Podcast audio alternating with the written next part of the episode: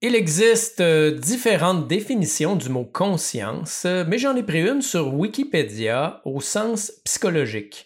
Elle se définit comme la relation intériorisée immédiate ou médiate qu'un être est capable d'établir avec le monde où il vit et avec lui-même.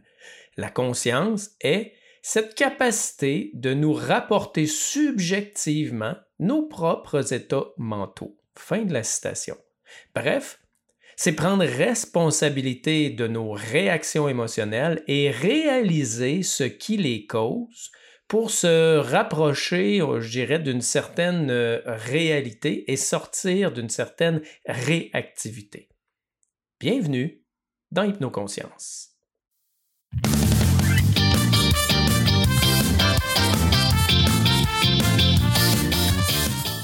La majorité des souffrances du monde sont le résultat de notre état d'inconscience qui nous amène à subir nos émotions et à les faire subir aux autres, sans savoir qu'elles sont créées par nos propres perceptions et que ces perceptions sont subjectives et peuvent être changées.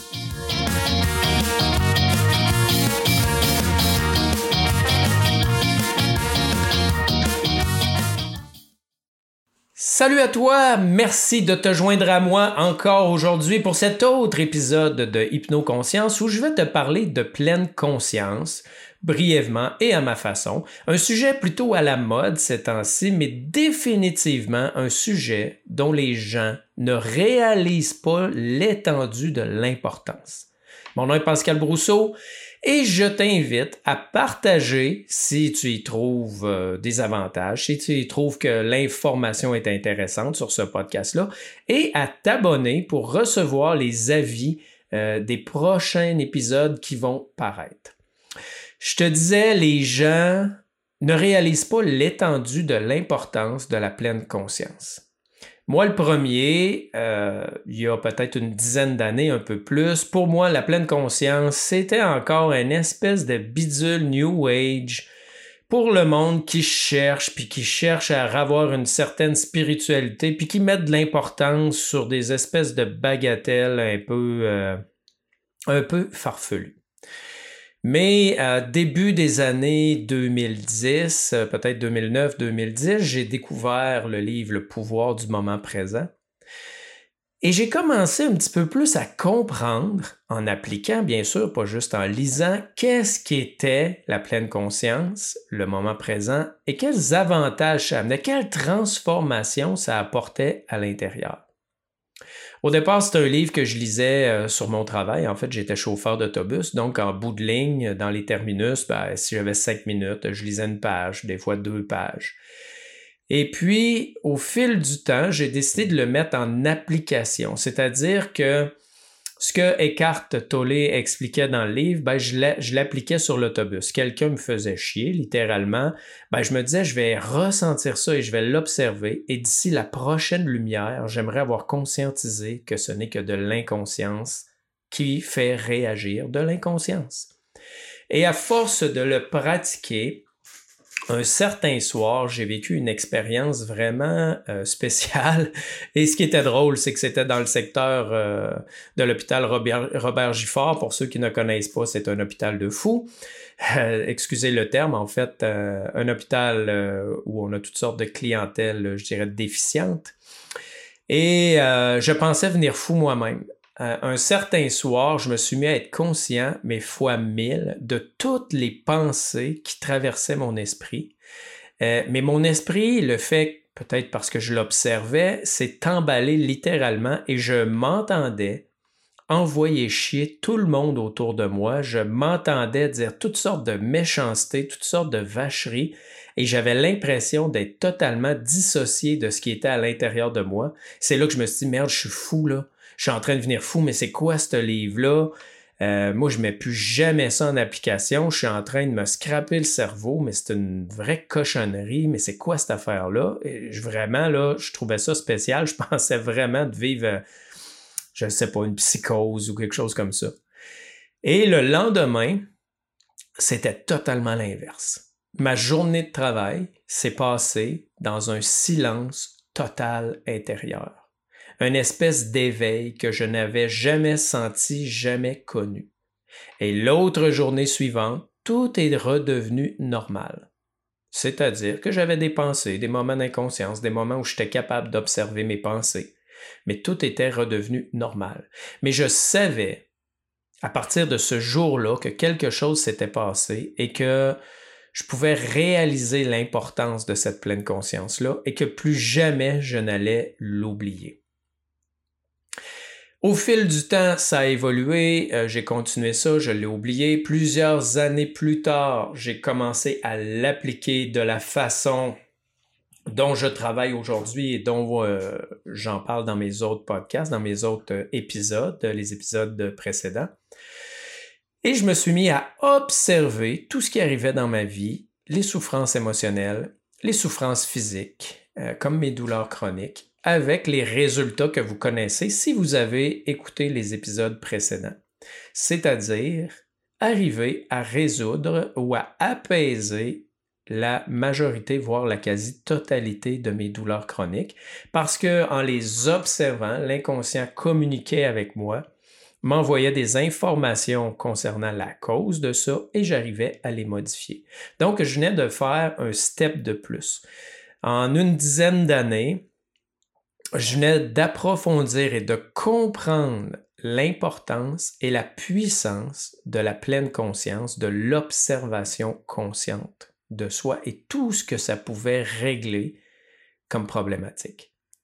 Et ensuite de ça, à force de l'appliquer, c'est aller encore plus loin. C'est-à-dire que je pouvais voir tous les masques qui se mettaient en place dans ma vie, c'est-à-dire tous les mécanismes de défense qui s'activaient à mon insu lorsque je vivais certaines situations et certaines émotions.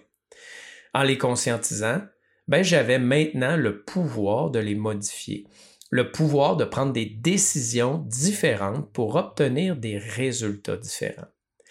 Et par la suite, à force de le faire, ce que j'ai découvert, c'est les mécanismes ou les masques des autres. Et ça, c'est devenu très puissant. Lorsque quelqu'un entrait en relation avec moi et que je réagissais, que je pouvais voir, je ne sais pas, moi, sa tristesse, sa colère, euh, je pouvais réaliser quel mécanisme de défense venait se mettre en place. Et là, j'observais qu'est-ce qui venait de se passer dans les derniers moments et je pouvais conscientiser que ce que j'avais dit, ce que j'avais fait ou que quelqu'un d'autre avait fait avait activé chez l'autre personne un mécanisme de défense. En le conscientisant, ben, je pouvais répondre à cette personne-là qui était souffrante derrière le masque, derrière le mécanisme. Alors que si j'avais répondu dans mon propre mécanisme de défense à son propre mécanisme de défense, comme font la majorité des gens, tout ce que j'aurais fait, c'est créer plus de souffrance, plus d'inconscience. Alors maintenant, je réalise vraiment à quel point la pratique de l'observation consciente, que j'aime appeler, au lieu de la méditation pleine conscience, parce que souvent, méditation, on a l'impression qu'il faut être assis et rester là, et c'est pas ça. À quel point cette observation consciente-là a changé ma vie, a changé mes relations et a le potentiel de changer euh, littéralement euh, la planète, l'humanité complètement.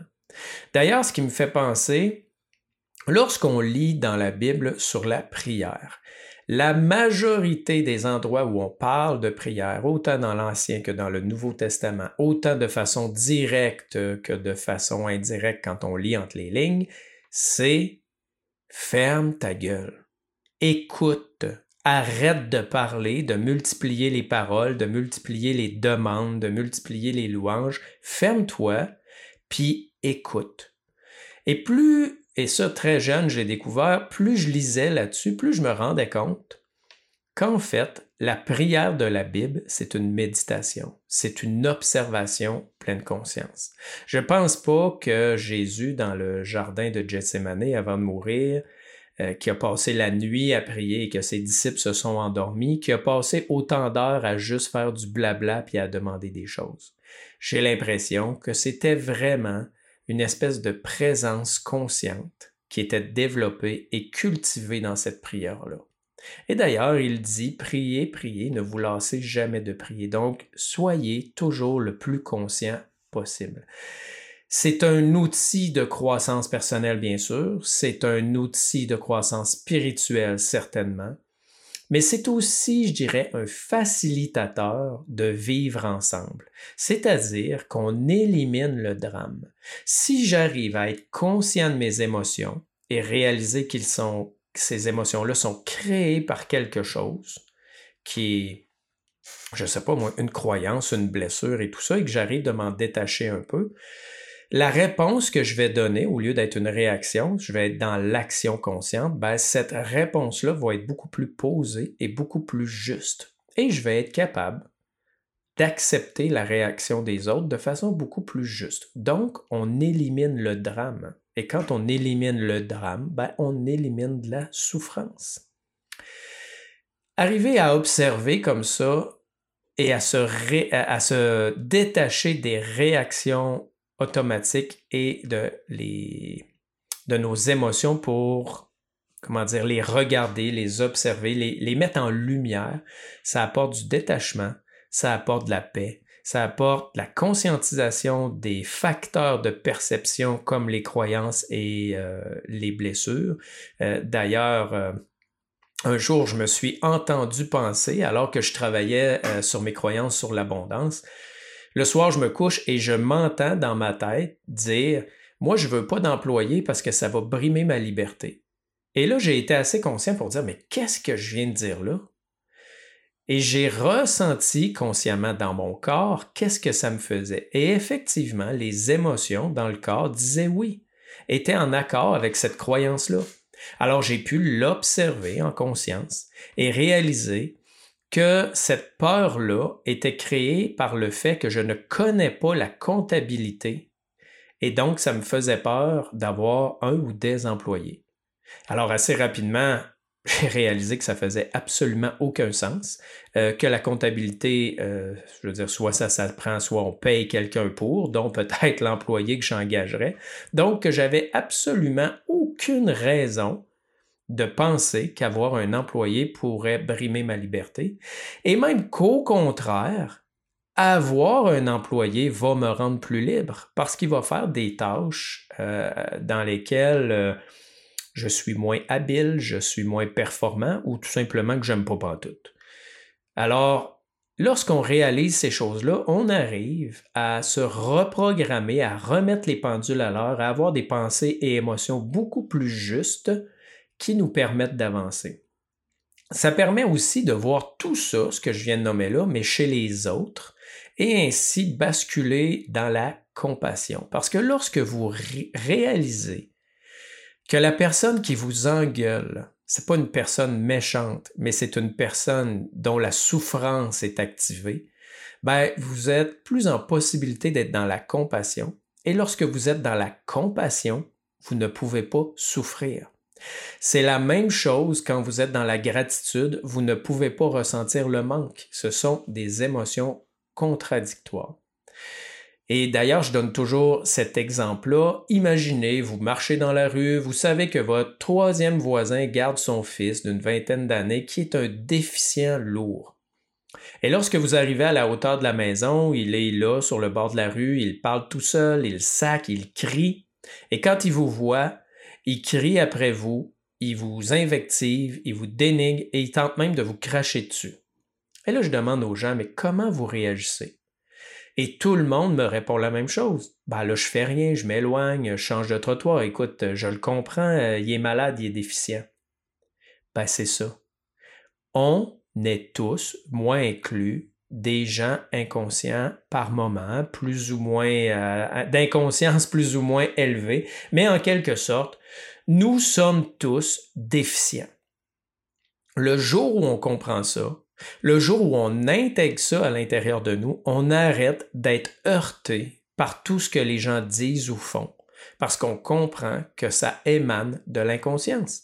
Comme le disait Jésus sur la croix alors qu'il était en train de se faire crucifier. Père, pardonne-leur car ils ne savent pas ce qu'ils font. Et lorsqu'on est dans l'inconscience, on ne sait pas ce que l'on fait. Alors, c'est à vous d'essayer, si vous voulez vraiment avancer, évoluer, croître euh, dans, dans votre développement personnel et spirituel, d'intégrer un maximum de conscience pour éviter de fonctionner euh, de manière automatique en fonction de vos croyances et euh, de vos blessures. Et ce qui est intéressant, c'est que lorsqu'on découvre une coupure comme ça, c'est-à-dire être divisé à l'intérieur de nous-mêmes, on se rend compte que, voyons, ce qu'on vient de dire, ça fait aucun sens, ou ce qu'on pense fit pas pantoute avec ce qu'on ressent ben, je vous référerai à l'épisode, euh, je crois qu'il était 32 ou 31, l'expérience intégrée. Parce que l'observation consciente permet de façon naturelle et innée l'intégration de ce qui est divisé en nous.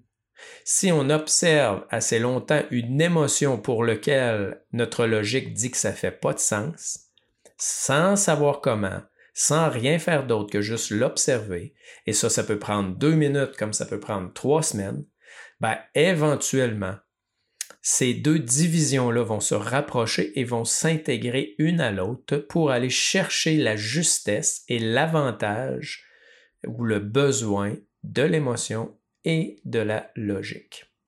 Et comme je disais tout à l'heure, pas besoin de méditer nécessairement pour faire ça, c'est-à-dire pas besoin de s'asseoir, sur une chaise, un divan ou un tapis de yoga, les jambes euh, croisées, à rester là une heure de temps. C'est pas. L'important, c'est pas la longueur de temps dans lequel vous êtes dans la pleine conscience, mais bien la fréquence. Donc, ça peut être fait à tout moment. Prenez conscience que vous cuisinez, prenez conscience de ce que vous mangez, prenez conscience de ce que vous ressentez pendant que vous conduisez, pendant que vous passez à tondeuse, peu importe ramenez-vous régulièrement au moment présent. Oui, en observant ce qui est à l'extérieur, parce que souvent c'est ce qu'on nous enseigne en pleine conscience, entend les petits oiseaux, sent le vent sur ta peau, ressent le soleil, voit les couleurs, blablabla. Bla, bla. C'est super. Prenez donc conscience de ce qui est à l'intérieur, des pensées qui traversent vos esprits, de l'émotion que vous ressentez à l'intérieur. Combien de personnes ressentent de l'anxiété, de l'anxiété, de l'anxiété, prennent des pilules, traitent l'anxiété, mais lorsqu'ils observent comme il faut en conscience, se rendent compte qu'il y a quelque chose qui ne marche pas dans leur vie qui crée l'anxiété. Ils restent dans une situation X, Y, Z pour lequel il y a une division, pour lequel il y a de la culpabilité, pour lequel il y a de la peur. Et finalement, tout ce qu'ils auraient à changer, c'est soit une perception ou soit cette situation-là à l'extérieur de leur vie et l'anxiété disparaîtrait parce qu'elle est activée par une émotion X dont ils n'ont pas conscience parce qu'ils ne l'ont pas observé. Alors, prenez le temps, comme je vous dis, pas besoin de méditer, de le faire à tout moment, le plus souvent possible, particulièrement lorsque vous vivez des événements peut-être plus difficiles ou lorsque vous avez des émotions particulières. Prenez le temps de développer cette habitude-là par la répétition et je peux vous garantir que si vous l'appliquez, vous allez assez rapidement voir une progression. Je crois tellement en la pleine conscience, je pense qu'on pourrait changer la planète. Je pense pas que jamais, et d'ailleurs on l'a essayé plein de fois, de changer la planète par l'extérieur. Il n'y a pas une politique gouvernementale, euh, il n'y a pas une idéologie gauche-droite, capitaliste, communiste, euh, peu importe, qui va arriver à sauver la planète parce que peu importe le système dans lequel il va être, l'homme va rester ce qu'il est. Donc, droite et gauche, même problème. Loi ou pas, même problème. Je veux dire, on a des lois et on a des criminels pareils. Donc, la conscience, c'est ce qui va amener le changement de l'intérieur. Bien sûr, vous allez me dire, oui, mais ça aussi, ça a été essayé plusieurs fois. Combien de guides, hein, de grandes personnes, je parle souvent de Jésus, euh, mais tu sais, on a eu Bouddha, même on a eu plusieurs Bouddhas, on a eu différents prophètes qui sont venus nous parler de ça, des gens éveillés qui sont venus nous parler de conscience et de paix. Et euh, finalement, la majorité, euh, on les a enfermés ou on les a tués. Donc, effectivement, l'homme euh, a une tête de cochon, comme on dit, c'est difficile, mais je pense que ça vaut la peine de l'essayer, mais surtout de le commencer par soi-même. Hein. C'est Gandhi qui disait incarner le changement que vous voulez voir arriver sur la planète. Donc, commencez par vous-même. Et tisser la toile de l'inconscient, euh, la formation euh, que je donne en ligne est un bon outil pour développer la pleine conscience mais une pleine conscience en profondeur et apprendre comment l'utiliser dans les moments les plus difficiles. Apprendre comment vraiment euh, l'appliquer et j'explique un peu qu'est-ce qu'on peut voir, qu'est-ce que moi j'ai trouvé, qu'est-ce que les autres ont trouvé pour vous donner des pistes hein, de choses à observer, à regarder. Donc, si des fois ça vous intéresse, vous voulez en savoir plus là-dessus, ben, sur mon site internet pascalbousseau.com, vous avez un onglet dans le bas Formation et si vous cliquez, ben, vous allez avoir accès euh, à toutes les informations concernant cette euh, formation-là.